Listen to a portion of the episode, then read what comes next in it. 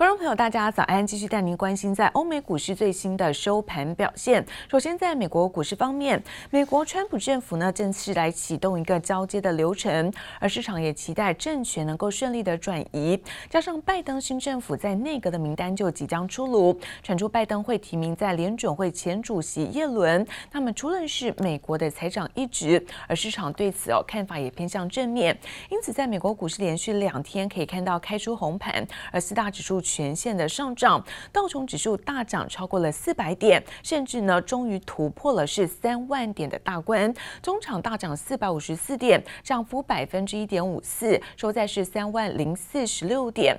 好，科技股看到纳斯达克上涨是一百五十六点，涨幅也有百分之一点三一。S&P 五百指数在三千六百三十五点，上扬幅度是百分之一点六一。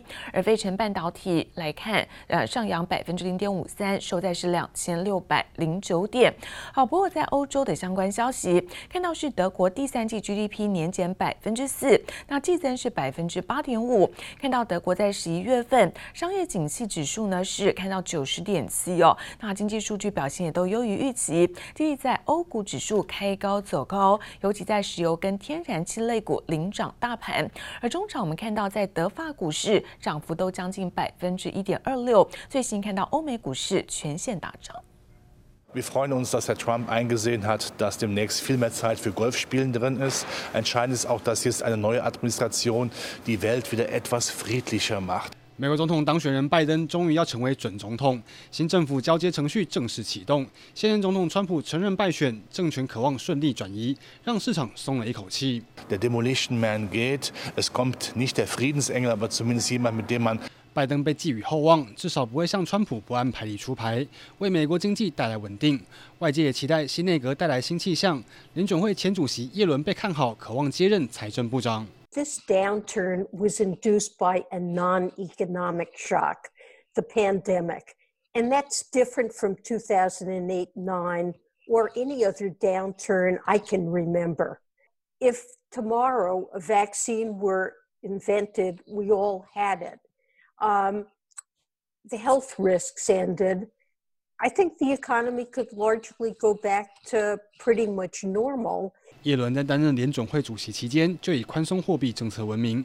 他出任财长后，更能与联准会达成默契。预计他将大力支持财政刺激方案，加快经济复苏脚步。Trying to balance the seesaw that's going on. On one hand, you have this optimism about a vaccination coming, and that you know. coronavirus will be behind us. And, and then there's the other part of the seesaw, which is, oh no, you know, we're seeing COVID spikes all around the country. We're seeing hospitalizations at a high le at a higher level than we ever have before. 美国新冠确诊人数累计超过一千两百万人。华盛顿大学预估，在拜登一月二十号就职的时候，美国确诊人数就可能突破两千万大关。疫情恶化持续冲击美国经济，投资银行高盛看坏美国第四季经济成长，从原本预估增长百分之四点五下调至百分之三点五。新一波疫情让经济复苏再添不确定性。经济部的汪万综报道。美国总统川普在卸任前夕可以说是动作频频，尤其没有打算要放过中国。在先前大力鼓吹盟友来联手抵制中国大厂华为之后，根据在《华尔街日报》报道，川普还有意和西方国家要组成一个非正式的联盟，最主要对抗中国以贸易为手段的胁迫外交。不过各国不一定买川普的账，那中国甚至力拼突围。我们看到中国外交部长王毅也访问了日本，接下来呢还要到南韩市访。问三天，外媒分析，那么有可能是为了中日韩的领袖会议，甚至是中日韩的 FTA 来做铺路。手肘碰手肘成了疫情时代最夯的打招呼方式。中国外交部长王毅周二访问日本，是日本首相菅义伟九月上任以来第一个访问日本的中国政要。我们两国是一衣带水的近邻，也是长期的合作伙伴。在我们共同努力之下，今天我们终于实现了。在疫情背景下的第一次的面对面的交流。王毅这次出访的时间点引发外媒高度关注，距离区域全面经济伙伴协定 RCEP 完成签署才过了九天，加上中国国家主席习近平在 APEC 会议上表态有意加入跨太平洋伙伴全面协定 CPTPP。分析王毅这趟访问的任务，包括为中国加入 CPTPP 探路，还要为中日韩 FTA 破冰。今回の外相会谈で日中间の往来の仕组み、ビジネストラック、またレジデンスレジデンストラックを11月中に开始をすることで合意をできたことを嬉しく思います。今回の合意が日中経済の活性化に资するともに相互相互理解の促进にもつながることをま期待をいたしております。王毅除了推动中日经济合作，更要试图瓦解美国设下的中国包围网。据《华尔街日报》报道，川普计划邀集西方国家组成一个非正式联盟，一旦中国透过贸易威胁个别国家，成员国将集体行动，联合报复。We imposed historic tariffs. We stood up to China's intellectual property theft at a level that nobody's ever come close. We confronted untrustworthy Chinese technology and telecom providers. We convinced many countries, many countries, 川普先前大力说服盟友共同抵制中国科技大厂华为，现在还想召集盟友们联手用贸易制裁中国。《华尔街日报》披露，川普的计划中，如果中国背个某一个国家的产品进口，同盟国会承接采购或补偿损失，也可能由联盟集体向中国施加关税。The global competition between China and the United States presents new challenges. In Australia, is not to be forced. Into any binary choices. Australia desires an open, transparent, and mutually beneficial relationship with China as our largest trading partner. 向来力挺美国的澳洲，居然表明不想在美中两国中间选边站。澳洲总理莫里森在英国智库的视讯演说中，向中国递出橄榄枝，还强调澳洲必须以自身的国家利益为重。川普想在卸任之前奠定西方国家联手对抗中国的基调，却没想到马上踢到铁板。记者王新文、杨启华综合报道。而自从拜登确定当选下一任美国总统之后，太阳能相关的绿能族群可以说是话题不断。而根据在美国媒体的最新报道，川普政府已经同意交接拜登，并且通过总务署来告知准备一个交接的程序。而太阳能族群昨天也吸引了资金进驻，国硕亮灯涨停板之外，达能元晶也大涨超过了半根停板。The coming Biden administration now has some big names penciled in to fill some of the most important jobs. That process gathered momentum today, even in the absence of a formal transition. 根据外媒报道，美国总务署已经告知总统当选人拜登，川普准备展开正式交接程序。因拜登有意大力扶植绿能产业，被市场视为拜登概念股的台湾太阳能族群，二十四号在市场买盘涌入下，股价同步走扬。国硕亮灯涨停，收在二十四点六元；达能元晶大涨逾半根停板。茂迪、中美金、硕和表现也都相当亮眼。它的概念就是说要用两兆美元哈来推动力能这块哈，当然太阳能也是其中之一哈。力能哈这块应当是从明年开始哈，应当都会有百分之十五哈的复合成长率，我想。这个是一个不可逆的趋势。嗨，能源研究机构分析，若拜登入主白宫，新绿化政策对电力、汽车、大众交通运输、建筑建设会带来重大改变。美国太阳能装置量更可能会以高速前进，二零三零年累积达四百五十吉瓦以上，也为好久没有耕耘美国市场的台湾业者注入一波难得的成长动能。不过，受到疫情影响，太阳能模组缺料情况持续，玻璃报价也不断抬升，本周持续涨约百分之二，模组成本压力明显增加。在台湾接单，我认为明年大家在三月以后会爆单，单子都会满，反而原物料的供应会真的是会有一点问题，缺料的问题可能会到明年的第三季才会解决。但是这个问题的严重性不会在十二月或一二月发生。